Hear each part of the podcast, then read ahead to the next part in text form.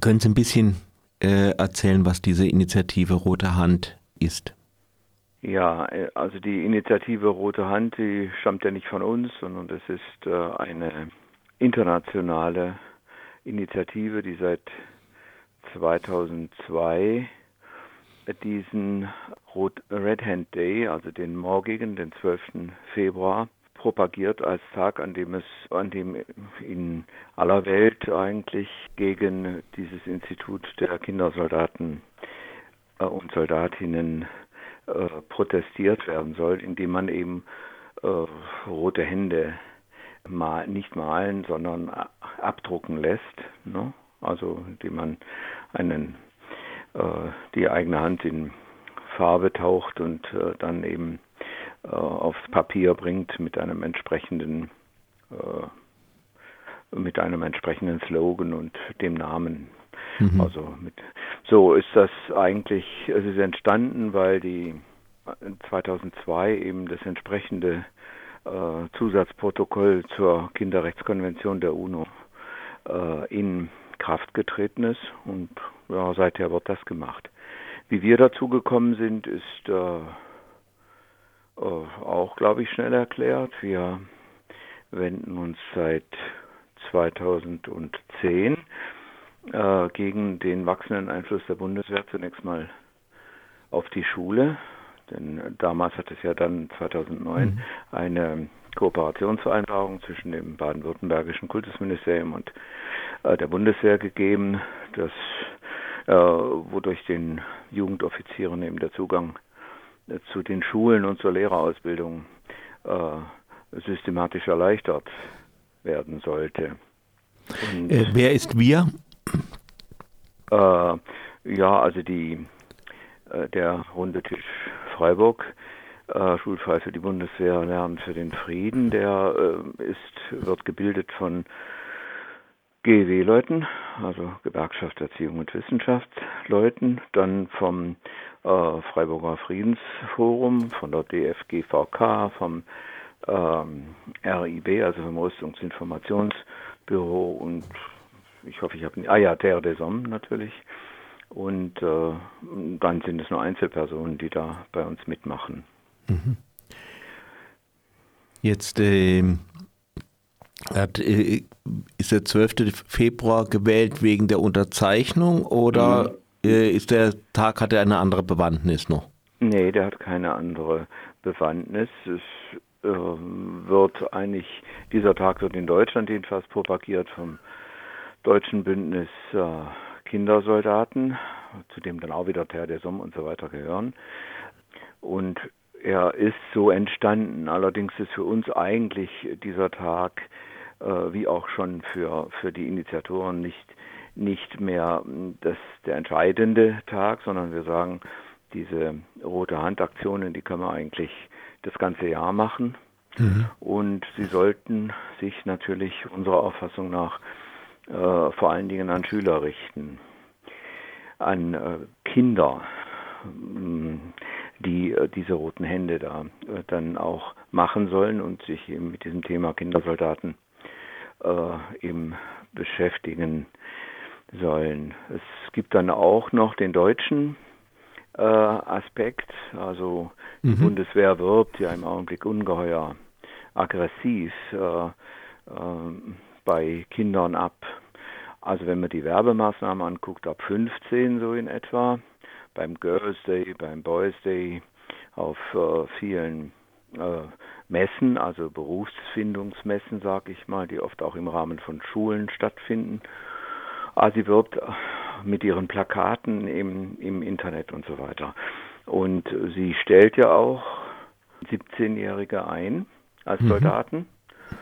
Und äh, das halten wir natürlich auch für, ähm, für nicht richtig, für, für schlimm. Mhm. Und auch dagegen äh, versuchen wir uns äh, zu positionieren, wie diese Kampagne, die es jetzt bundesweit gibt, äh, unter 18 nie. Ähm, ja, und die versuchen wir dann natürlich auch zu unterstützen. Wie ist die Situation in Baden-Württemberg?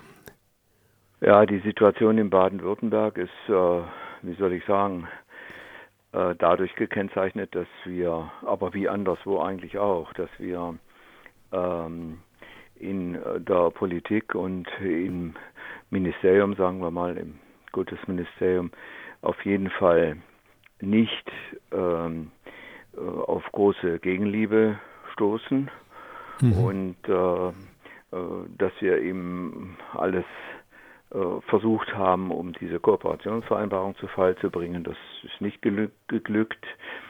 Äh, sie ist nur abgeschwächt worden in einer zweiten Fassung unter dem SPD-Kultusminister Stoch.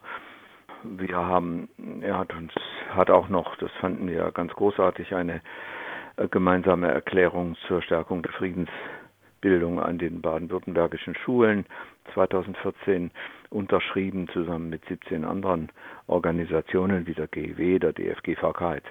etc. Und ähm, äh, worin er damals sein Kultusministerium zu verpflichten äh, versuchte, ähm, die Friedensbildung auf allen Ebenen äh, des schulischen Kontextes auszubauen. Da ist nicht viel rausgekommen, außer einer Servicestelle Friedensbildung äh, die aber äh, doch auch nur eigentlich äh, äh, den Frieden besonders im Auge hat zwischen den Menschen und versucht zu erziehen dazu, dass die Menschen nicht die Köpfe einschlagen im privaten Bereich oder im Nahbereich. Mhm. Also von daher sind wir nicht, sehen wir uns eigentlich einem einer öffentlichen und politischen äh, wie soll ich sagen, einer politischen äh, Grundhaltung gegenüber, die wir eigentlich schon seit, seit Beginn der Bundesrepublik sehen, nämlich ähm, dem fortwährenden Versuch, die Kriegsmüdigkeit und die Antikriegsstimmung in der Bevölkerung, die es ja bis heute noch gibt, äh, die heute noch mehrheitsfähig ist, sozusagen, ähm, diese die Bundesregierung und so weiter, die versuchen ja seit Ende der 40er Jahre mit allen Mitteln diese Kriegsmüdigkeit und so etwas zu überwinden. Und wir sehen ja, wo wir heute stehen. Also die Bundeswehr ist eben in, ich weiß nicht wie viel, 12, 13 ähm, Bundeswehr Auslandseinsätzen etc. etc. Und in den Zeitungen finden Sie eben äh, Berichte darüber, wie schlimm es ist, wenn Soldaten mit posttraumatischen Belastungsstörungen zurückkommen. In der Badischen war neulich wieder so ein Artikel über eine Seite, wie schlimm das für diese Menschen ist. Mhm. Aber die Frage darf einfach nicht gestellt werden, ob Krieg überhaupt ein Konfliktbearbeitungsmodell ist, also ob Militär überhaupt dazu äh, beitragen kann, dass eben Konflikte äh, beseitigt oder, oder wenigstens bearbeitet werden. Mhm. Dann die ketzerische Frage, was sagen Sie zum Zweiten Weltkrieg? Ich verstehe. Also Sie meinen, ja, also, äh, äh, also ein Konflikt, der, der äh, letztendlich nur militärisch gelöst werden konnte. Naja, da militärisch begonnen wurde. Ne? Das ist natürlich die eine Geschichte.